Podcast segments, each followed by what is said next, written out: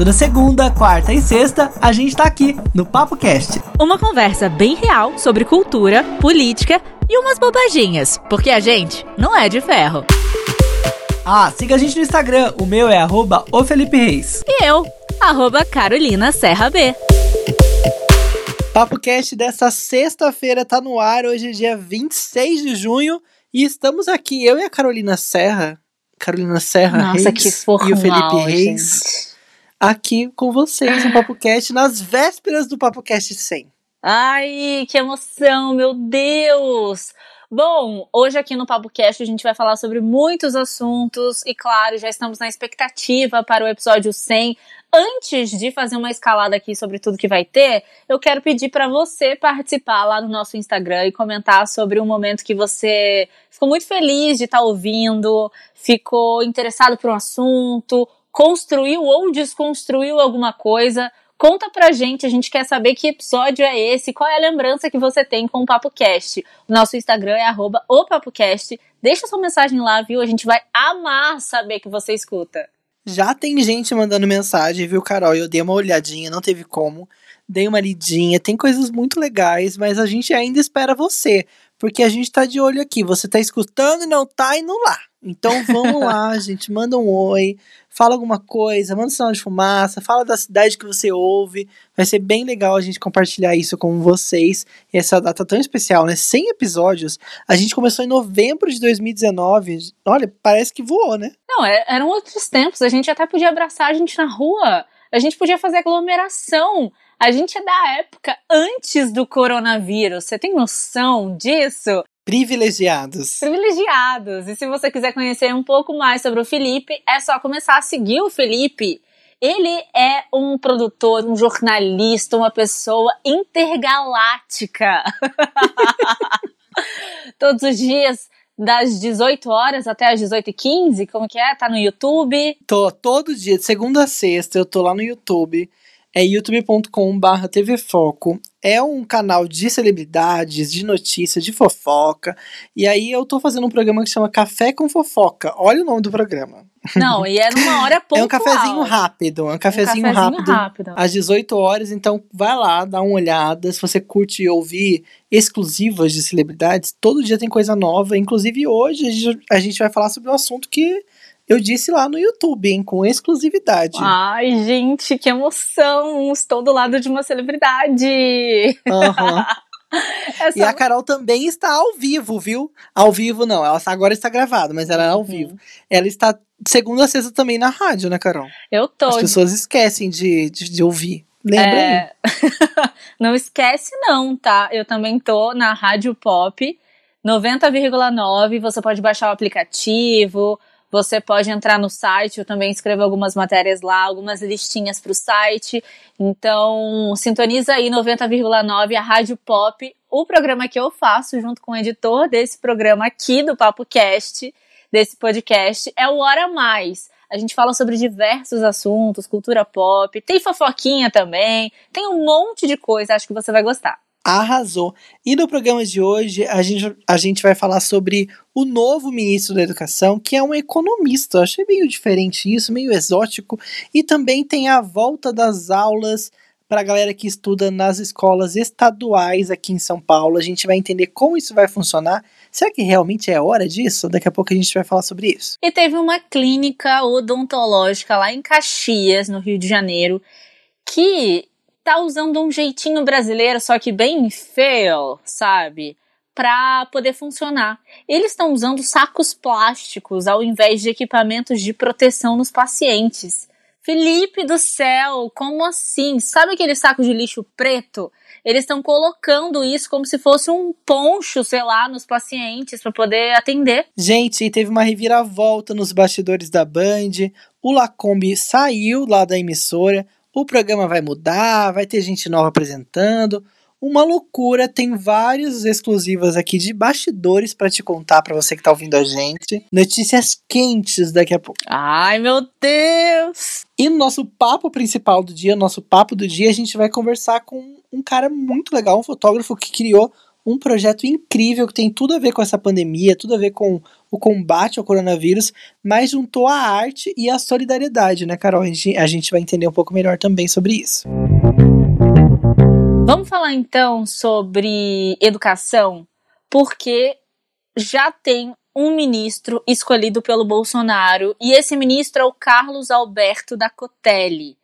Ele é economista e agora é o novo escolhido pelo presidente para poder estar tá à frente do MEC. E não é só economista, né? Ele também é um militar, ele é da reserva da Marinha. Não podia faltar um militarzinho, não. né? Não. Não pode faltar, deu gente. Tá, já, é, já tá, já deu match, já, já juntou no Tinder já.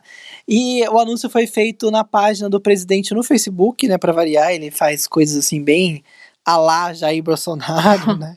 Gente, foi o publicado Facebook depois mais tarde. né? Facebook das tias, dos tios, do super.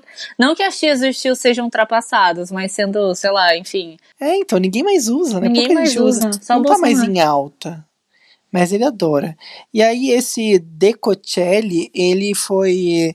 Ele nem tava, né, Carol, muito assim, alinhado com as indicações. Muitos nomes apareceram. E ele é um cara, assim, que tem total alinhamento com as ideologias do Bolsonaro.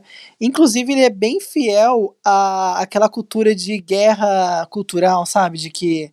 Ah, aquela coisa bem de Olavo de Carvalho, que ah, hum. que é, isso não pode, que isso é de coisa esquerdista, coisa de petralha, que isso que tem muita coisa que as escolas falam que eles dizem que são são são como doutrinação, essa é a palavra, ah, fugiu. Sim, uhum. eu sei que até ele entrou numa polêmica por conta dessa, dessa questão, né, de ser bem dessa maneira, como você está falando, que ele estava pedindo para o pessoal da escola, das escolas, filmarem o, o cantar do hino nacional. E Nossa. aí, então, ele, ele, bem é militar, bem. É. é, ele é bem dessa, dessa vibe, sabe? E ele é o primeiro negro a assumir o cargo do ministro no governo Bolsonaro, né? E ele vai ser responsável então por fazer essa conexão da academia com a gestão dos militares e uma coisa que faltava e que eles achavam que estava que faltando na gestão do Van, Van Traub. E ele não é vinculado diretamente com os olavistas e tal, mas ele tem sim esse viés que você falou do Olavo de Carvalho. Então, além disso, ele já teve uma passagem, né, pelos bastidores ali da educação. Em 2019, acho que foi mais ou menos entre fevereiro e agosto, ele atuou como presidente do Fundo Nacional de Desenvolvimento da Educação, que é bem importante, tem a ver com os, os materiais são feitos, né, os livros, a, as publicações, são, é uma parte muito importante da educação, que ele já teve até um contato. Então, assim, ele não era uma pessoa totalmente out, né, ele estava já ali meio que nos bastidores desse, dessa pasta. E eu acho que. Vamos ver como vai ser, né, Carol? Eu acho que superar os problemas que nós tivemos com o Weintraub, ele, se ele conseguir superar é porque Jesus amado, né? Mas eu acho que o mínimo teria que ser melhorzinho, né? Pelo amor de Deus. Nossa, e assim, é... eu tava, tava até pesquisando antes de darem essa notícia de que ele é o novo ministro, mas tinha um outro cara lá do sul que também chegou a dar entrevistas na CNN, na Globo News, que ele era um dos mais cotados para poder seguir, né, no Ministério da Educação. E ele era bem articulado e tal, até parei para assistir a entrevista dele e ele falou que ele foi perguntado porque ele lançou, tinha lançado um livro. Eu não tô lembrando o nome dele, mas eu vou procurar aqui. Ele tinha lançado um livro falando que todas as escolas públicas deveriam ser privatizadas e que hoje em dia ele já não acha mais isso, porque ele lançou esse livro há 10 anos atrás. Então, um cara que tava, tipo, dentro do que a gente pode escolher, entre aspas, nesse governo fascista, eu achei que ele foi um cara desenvolto. Também posso estar falando besteira aqui, porque eu só vi uma, duas entrevistas do cara, tá?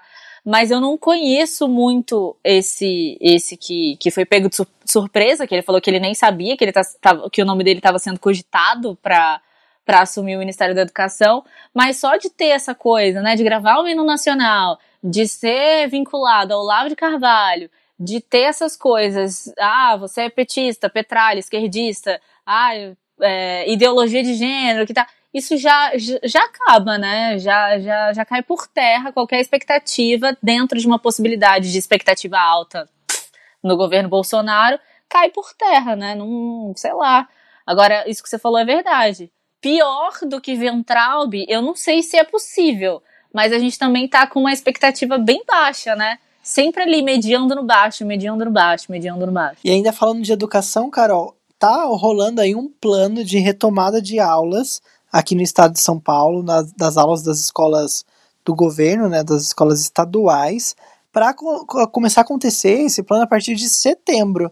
E assim, eu fiquei um pouco chocado porque achei um pouco precipitado, até porque todos os estudos internacionais mostram que as escolas são grandes vetores de transmissão, né? Porque as crianças elas vão para a escola, encontram várias outras crianças e aí depois elas vão para casa, né? E levam essa possibilidade do vírus, que pode não se manifestar na criança, mas pode levar o vírus para os pais, para os avós, né? Para quem está em casa. E mesmo assim o governo planeja, planeja né, voltar com a presença das atividades de creches, escolas, universidades a partir de 8 de setembro. Eu também fiquei chocada com essa possibilidade, porque eu tenho acompanhado algumas crianças aqui no Vale do Paraíba e eu sei que a parte municipal tá entregue, assim. Eles realmente estão recebendo algumas aulas por WhatsApp tem muitos alunos que não têm, como a gente já falou aqui também, não tem recurso, não tem computador, não tem internet.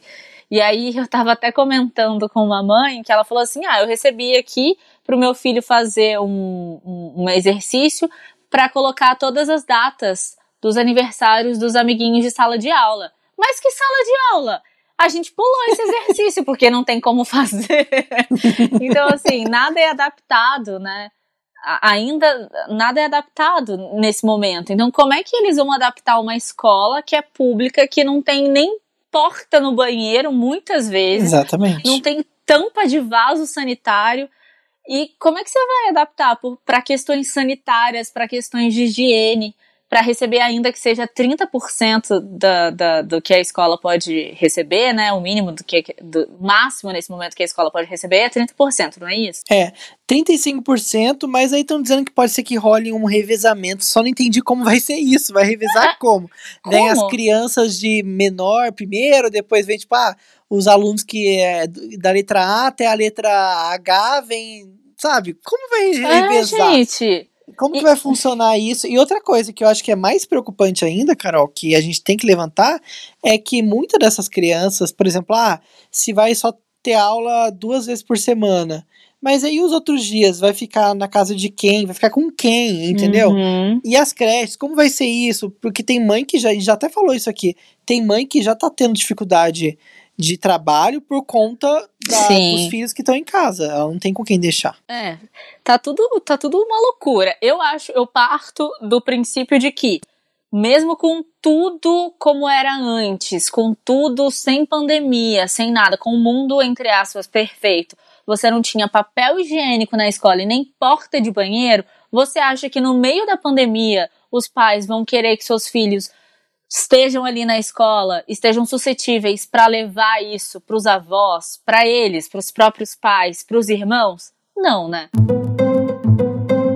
Carol, uma situação muito triste, a gente sempre está falando aqui, né? A gente acabou de falar de uma coisa muito controversa, que é a liberação do Estado de São Paulo com relação à, à volta às aulas, né? E parece que a pandemia não tem só esse problema, né? Muitos, muitos lugares estão tentando dar um jeitinho, né? A gente viu aqui uma clínica odontológica lá do sul que tentou dar um jeitinho para resolver a questão do equipamento de proteção, né? O EPI lá, a proteção individual. Gente, sério, isso é muito triste.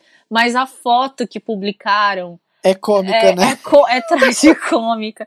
Porque Gente, sério, a moça, ela tá vestida de saco de lixo. Saco de lixo saquinho preto. de lixo, arroba saquinho de lixo. Vamos marcar isso.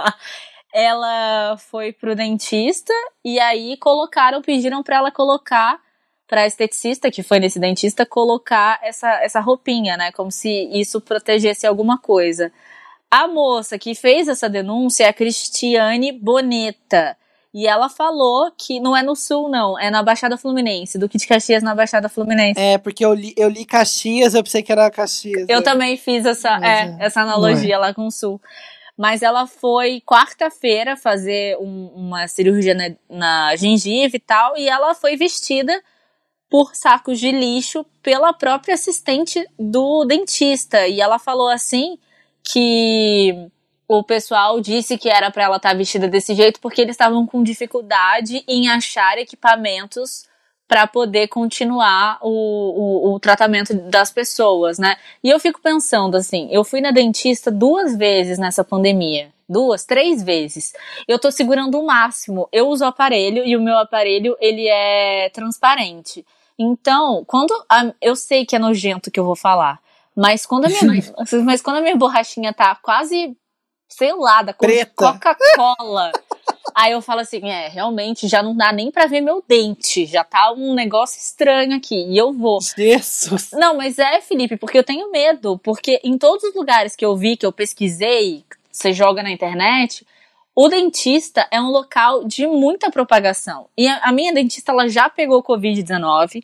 E isso não quer dizer nada, porque ela pode passar e também descobriram que o vírus pode voltar depois de três meses, né? Não sei se você viu isso, mas estão Não. em estudos, é, porque parece que a pessoa fica imune durante três meses e depois ela Nossa. volta ao estado normal. Mas ainda estão pesquisando sobre isso.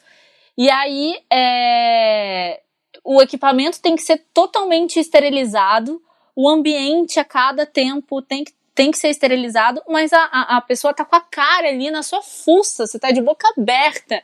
Então, tudo que a gente fala, tam- tampa o nariz, tampa o, o, a boca, tampa o olho, ali você tá completamente entregue, né? Então, eu fiquei realmente com muito medo.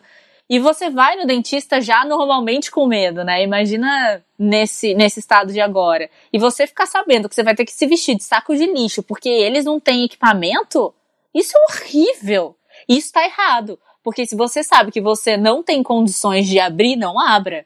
Você tá botando a, a vida da outra pessoa em risco, né? Inclusive, o Wagner Padilha, que é um dos responsáveis por essa clínica, né? A clínica chama Odonto Irmãos Padilha. Ele se pronunciou a respeito do assunto, né? Que foi levado até o jornal Extra. E aí ele disse o seguinte: reconheço que não era o ideal, a clínica ficou parada por quatro meses por conta da pandemia e tivemos dificuldade para adquirir os EPIs, né, os equipamentos de proteção individual. Estão em falta em muitas lojas e os preços estão impraticáveis. E aí Nossa. ele conta que tentou, é, que foi um jeito me- menos pior de prosseguir com a cirurgia, porque ele também é uma pessoa do grupo de risco. Ou seja, duas pessoas tendo problemas, né? Sendo que ele tem Uhum. 68 anos, o, o dentista. Então ele também estava correndo o risco de ser infectado, né? De ter uma, uma complicação. Mas a- ao mesmo tempo, Carol, assim, eu sei que é bizarro, isso aqui é horrível, mas eu fico pensando no lado desse micro, não sei se é microempresário, não sei que tamanho que é essa clínica também, né? E eu imagino também que não é fácil pra ninguém que tá passando por esse momento, né? Que ficou às vezes três, quatro meses fechado, não tem dinheiro, aí vai comprar um negócio tá absurdo. Mas eu acho que essa solução foi meio feia, né? Muito horrorosa. Mas também não deve estar sendo fácil pra essas pessoas, né? Não, não mesmo. A gente tem que se colocar no lugar da outra pessoa, né? Mas eu penso assim: você é da área da saúde, então você tem responsabilidade. E se você sabe que aquilo é saco de lixo, gente, não sabe, não, não é segurança nenhuma, nem para você, nem para o seu paciente. Então, por mais que você esteja passando por um momento delicado, como muitas pessoas estão, você não pode fazer isso, né? Então, acho que faltou um pouco de ética.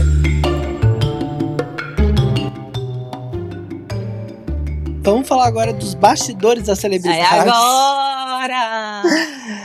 Tudo mudou na Band, viu, Carol? Nessa, nessa quinta-feira. As coisas mudaram Ah, demais. Na verdade, assim, as coisas já estavam esquentando nos bastidores da Band há muito tempo. A gente lembra, pra, pra quem acompanha aí o mundo da TV, que a Silvia Popovic foi mandada embora. Acho que a gente até falou disso aqui. A gente falou, uhum. Então, e aí, nessa época que ela foi mandada embora, falaram que era por conta de salário, sabe? Ah, ela ganhava muito dinheiro. E ela foi mandada aí- embora pelo telefone, não foi isso também? É, ela um tava trabalhando, exatamente, ela tava trabalhando na casa dela por causa do Covid, fazendo transmissões via Skype.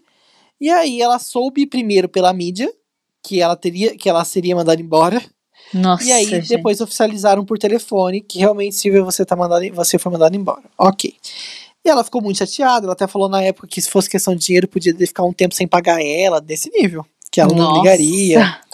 Ela queria Mas, mesmo ficar, né? É, realmente, ela tinha comprado a ideia do programa, né? Só que depois que ela saiu, muita coisa mudou, eles tentaram alterar o formato para ver se conseguiam melhorar a audiência. E começaram a colocar bastante debate político, né? Não sei se você percebeu isso. Uhum. Era horrível muito... assistir esse programa, não dava. E não é só você que pensa isso, porque o programa raramente chegava num ponto de audiência. Nossa, gente. Tanto é que agora ele chega ao fim. Há controvérsias. No meio da tarde a gente recebeu várias várias informações. A primeira de que esse nome também já nem existiria mais, que eles iam acabar com o nome aqui na Band, que ia ter um novo programa no lugar. Só que depois isso foi alterado, talvez aqui na Band ainda continue com esse nome. De qualquer forma, tudo mudou e agora tem uma nova apresentadora que com certeza não chegou na Band ganhando pouco, que é a Mariana Godoy, que veio da Rede TV. Que Ela é, é uma jornalista contratada. super de, de, de, super tempo de, de, de profissão, ela já foi da Globo, né? Ela apresentava o SP. SPTV, né? SPTV, eu lembro dela. Então ela tem uma história, né, na, na TV e tal. E, e não é igual a Kombi, né? Que. não, gente, desculpa, mas o cara ele, ele, ele se afundou de uma tal maneira é. que não tem como, sabe? Não, não tem como é, você desvincular a imagem dele com a militância pró-Bolsonaro que ele fez esse programa inteiro. Inclusive, essa foi um das principais, dos principais motivos da, do desligamento dele. Na verdade, pelo que a gente ouviu, a, a direção de jornalismo da Band, a parte mais jornalística da Band, já estava um pouco saturada do jeito que o Lacombe estava levando o programa, sabe, com a parcialidade, com muita era muito parcial, verdade é essa. Tava totalmente muito. parcial e muito tendencioso. E aí isso culminou. Isso, o auge foi na terça-feira que o programa teve um debate sobre o que era conservadorismo e o que era progressismo. Tanto é que eles foram para os trending topics do Twitter, muita gente tava, começou a acompanhar o programa ao vivo no YouTube, começou a bombar a live deles no YouTube, mas na TV a audiência continuou muito zoada. Mesmo assim, essa aí essa discussão começou a tomar um ponto assim muito muito grave, até porque eles levaram uma pessoa lá que está sendo conde tá sendo processada por naquela operação da fake news. Nossa, levaram essa pessoa para né? é, levaram esse cara para debater, né, para falar sobre os assuntos. Então, foi o auge pro jornalismo da Band de falar, nossa, a gente tá levando um cara que está sendo processado aqui pro programa para defender uma parte, aí o apresentador tá a favor dele, falando que também é conservador, blá blá blá, então o negócio pegou, né? E, e, sabe que eu vi também, que eu li, né? Porque eu não vi esse dia. Eu queria até ter visto. Parece que. Eu não sei se é fake news isso, tá? Você me fala. Parece que eles fizeram até uma pauta de tipo quem mandou matar Jair Bolsonaro em referência ao quem mandou matar Marielle. Isso aconteceu? Eu não duvido, não tenho certeza dessa informação, mas eu não duvido não. Gente, é bem provável. Isso é muito bizarro, isso é horrível. Realmente não tinha condições nenhuma de o um programa desse continuar, sabe? Que credibilidade que você vai passar fazendo isso? E, e, e, já demorou, né, para isso acontecer, porque deve ter uns dois. Quando a gente ficou preso em casa, eu, eu comecei a assistir esse programa porque eu tava zapeando, às vezes tomando café, e era intragável já. Então, há um bom tempo ele tá. Eles devem estar tá pensando nessa possibilidade, porque tanto o diretor, quanto a apresentadora, quanto o Lacombe, eles estavam parece num conchavo aí para sempre falar bem do governo. Então, inclusive o diretor Vidomar Batista também, ele foi desligado do programa, ele continua na emissora, possivelmente vai ter um novo projeto lá dentro. A apresentadora, que é a esposa do Vidomar Batista, a Natália, uhum. também foi desligada do, do programa. Não sabem ainda se ela vai continuar em outra atração, não sabem como vai ser. E a história do Lacombe é a seguinte: ele não seria demitido da Band a Band tinha interesse de seguir com o contrato dele, que venceria, acho que em dezembro desse ano. Ou alguns meses a mais do que dezembro. Então a Band tinha interesse de manter o contrato tal. Queriam propor algo na área do esporte para ele fazer na Band. Mas ele se revoltou, Carol, com a jornalista nova que chegou, que foi a Mariana Godoy. Dizem nos bastidores que ele ficou muito bravo, que ele falou que é, ele era inadmissível para ele ganhar menos do que uma esquerdista que chegaria Quê? lá na emissora, exatamente, de que uma esquerdista chega lá para tomar a apresentação do programa e ela ia ganhar mais do que ele, era inconcebível para ele, para ele não dava mais e ele pediu o des- desligamento da emissora. Não foi nem a emissora que demitiu ele. Ele mesmo falou para mim não dá mais. Então ele simplesmente quis sair assim como um macho escroto real, porque ele não admite uma mulher ganhar mais do que ele, sendo que, bom, gente, acho que fica um pouco evidente que ela é muito mais profissional e tem muito mais ética do que ele, né? E aí ele fala isso, gente. Que bizarro. É, isso não foi confirmado, né? Isso é informação de bastidores. Eu imagino que ele não vai confirmar se alguém perguntar, né? Ah, a gente até tentou perguntar isso pra ele, mas ele não respondeu. Mas são é o que as- os olhos das pessoas ali viram, né? Assim, é testemunho ocular dos Nossa, fatos. gente. Disse isso pra gente, então é uma situação muito constrangedora, né? E eu fiquei até um pouco feliz que ele tenha saído, porque o negócio tava muito degradante. A Mariana Godoy, ela teve um programa de entrevistas na Rede TV por bastante tempo, e ela até levou uma, um, frescor pra Rede TV depois que ela ficou lá tendo esse programa nas sextas-feiras à noite. Então pode ser que chegue coisas novas, né? Melhor do que o que tava, eu imagino. E eu fiquei sabendo também, tava dando uma zapiada aqui, que parece que é, para esse horário, não sei se, se a Mariana vai entrar ou se ela vai ter um outro horário no, no- no- na grade da, da Band, mas eles já estão de olho, assim como a Record também, no cara Zeca Camargo. Será que ele Isso. iria pra Band? É, ele é um cogitado pra assumir o programa junto com a Mariana, como se fosse um casalzinho, assim, uma duplinha, né? Igual tava antes. Mas eu não sei, eu não sei. Eu não consigo imaginar o Zé Camargo na Band, Ah, eu mas. consigo. É, não sei. E, e a Carolina Ferraz, que foi pro, pra, pra, Domingo pra espetacular. Record. Eu, isso, isso para mim foi demais, apesar de que eu vi uma entrevista né, que ela deu para aquela Anto, Antônia Fontinelli. Antônia Fontinelli. Eu fiquei decepcionadíssima com a Carolina Ferraz. Primeiro que ela deu entrevista para essa mulher que, tipo, eu, eu, eu não entendo. Não, falei alguma coisa errada. Eu não entendo Não. muito o posicionamento dessa, dessa, dessa Antônia É, ela Fontinelli. irritar no YouTube, a verdade é essa. É, porque assim, sabe, sem conteúdo, umas perguntas nada a ver, o programa com formato nada a ver, uma edição horrível. Então, não sei se, se agrega valor, sabe? Pro entretenimento. Mas eu fiquei muito decepcionada com a Carolina Ferraz. E agora ela foi pra Record. Então, mas ela já tinha um conflito com a Globo muito, muito Sim, antigo, né? aham. Processava a Globo Sim, já. mas ela tinha um canal tem- no YouTube e tava bem com isso. Ah, mas é. Ah, é- sei lá, é olha mesma eu coisa. falando da vida aqui. Sei lá. Não, e fora que não tem. Com certeza a proposta da Record foi muito, muito ten- tentadora, né? Eu acho que. Money, money, money, né? Não adianta. Vamos falar sobre uma coisa boa agora aqui, então? Vamos falar sobre um projeto que é chamado de Miséria que Habita. Ele tem esse nome, mas ele propõe ajudar as pessoas. Ele tem essa finalidade. E como é que a gente pode ajudar no, me- no meio dessa pandemia que a gente está vivendo, né? Sendo empático e saindo da nossa bolha de privilégio. E é exatamente isso que esse projeto se propõe a fazer. Eu adorei saber sobre essa história. Quando eu soube, a Carol trouxe essa dica, eu achei incrível.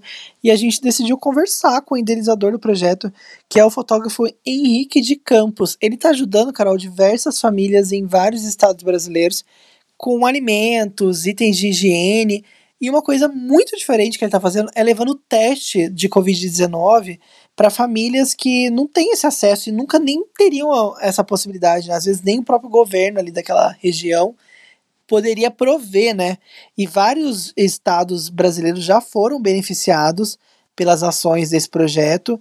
E assim, os recursos estão aparecendo com a captação, eles estão conseguindo trazer parceiros e tá rolando uma coisa muito legal que são registros fo- fotográficos, né, fotos, é, uma, que um- em uma parceria com a ONU, é o projeto ONU Habitat, Programa das Nações Unidas para assentamentos humanos e são imagens muito bonitas assim registradas pelo fotógrafo e eu acho que assim uniu tudo, né? Uniu a arte com a solidariedade. né? E é por isso mesmo que a gente vai conversar com o fotógrafo desse projeto, né? Que é o Henrique de Campos. Seja bem-vindo ao PapoCast. Oi, Carol. Oi, Felipe. Muito obrigado pelo convite. Muito legal estar participando aqui do PapoCast. Henrique, de onde veio a ideia de ajudar, já que você é fotógrafo, né? E aí você teve essa sacada. A ideia de ajudar é, com a fotografia, na verdade, veio desde o início.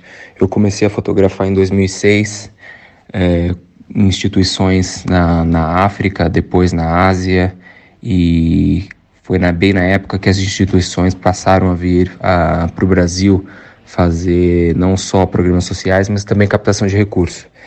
Eu, como sou também da área de marketing, faço, sou captador de recursos.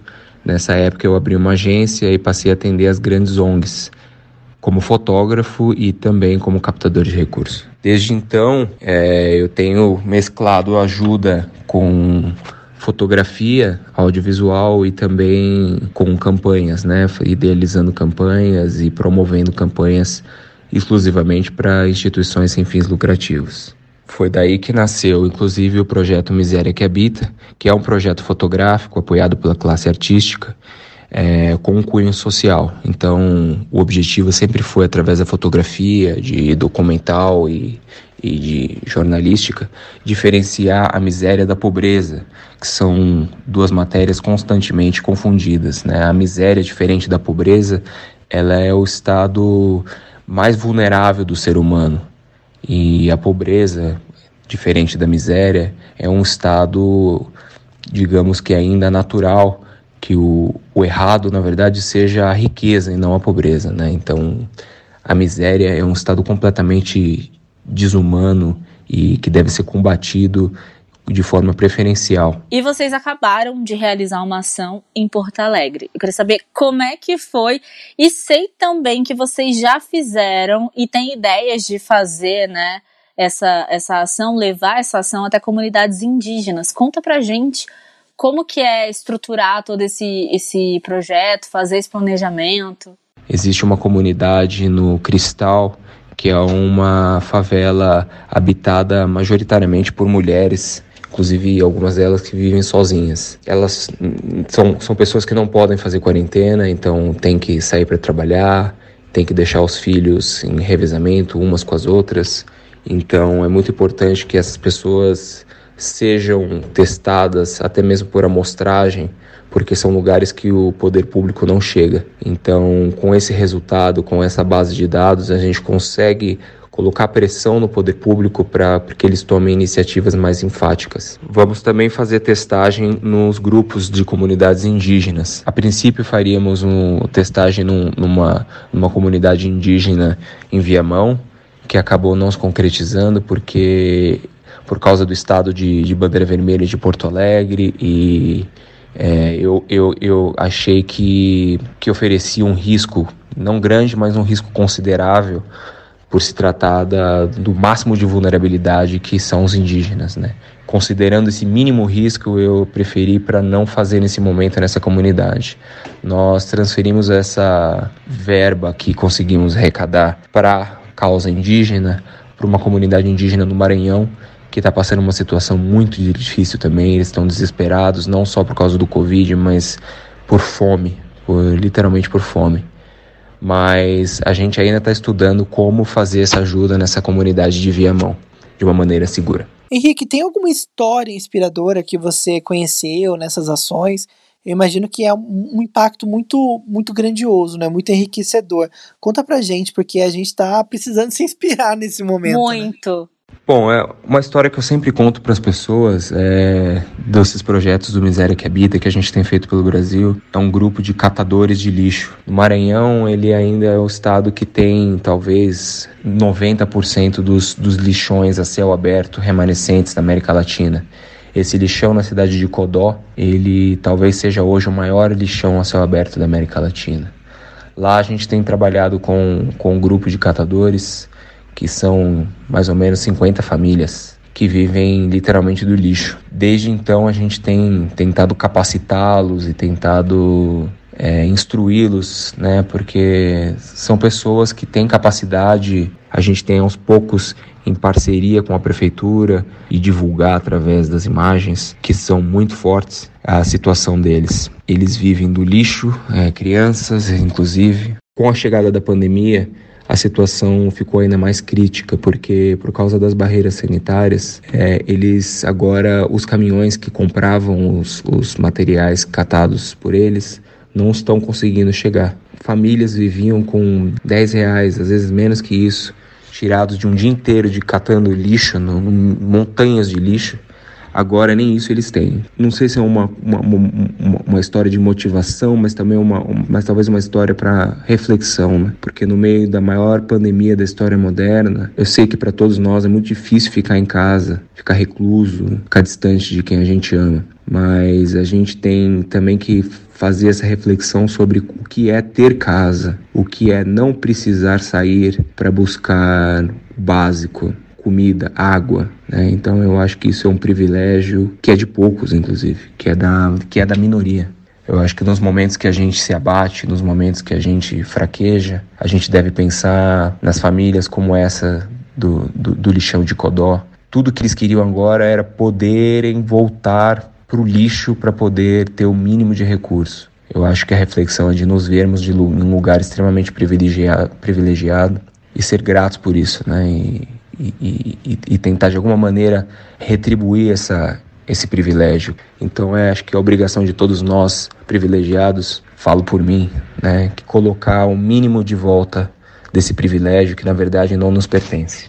Henrique, agora conta pra gente, se alguém tá ouvindo a gente, quiser colaborar, como que a gente encontra vocês, como que a gente pode fazer para ajudar? A maneira mais fácil para quem quiser ajudar, contribuindo, né, com doações, principalmente agora nesse momento de compra de testes que não são tão baratos, é através do, do Instagram, lá na minha conta, do arroba Henrique de Campos e também na conta do projeto, que é arroba Miséria que Habita, Lá as pessoas vão conseguir encontrar todas as informações, os lugares onde a gente tem atuado e também as pessoas que têm apoiado da classe artística. É incrível, né? Quando a gente sai da nossa bolha, quando a gente passa a entender que somos sim privilegiados e que tem pessoas que, enfim, estão passando por momentos difíceis e a gente pode ajudar, cada um fazendo a sua parte. Eu sei que é muito, quase piegas falar nisso, né? Mas é. sério, gente, funciona. Funciona. É legal. Testa aí. Testa aí essa semana e depois vem contar pra gente.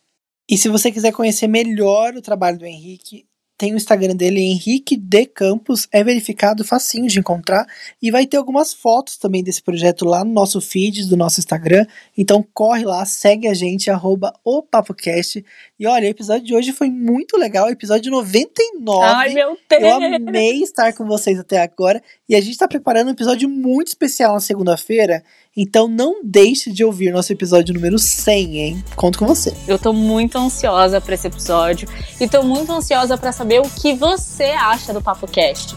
Qual foi o melhor entrevistado, a melhor entrevistada que passaram por aqui, o assunto que te ajudou a enxergar melhor sobre aquele movimento, sobre aquela pessoa, sobre o tema. Conta pra gente, a gente quer saber, tá? O nosso Instagram é arroba o PapoCast. O do Felipe, nosso nossas celebridades aqui é arroba o Felipe Reis e o meu é arroba Carolina Serra B.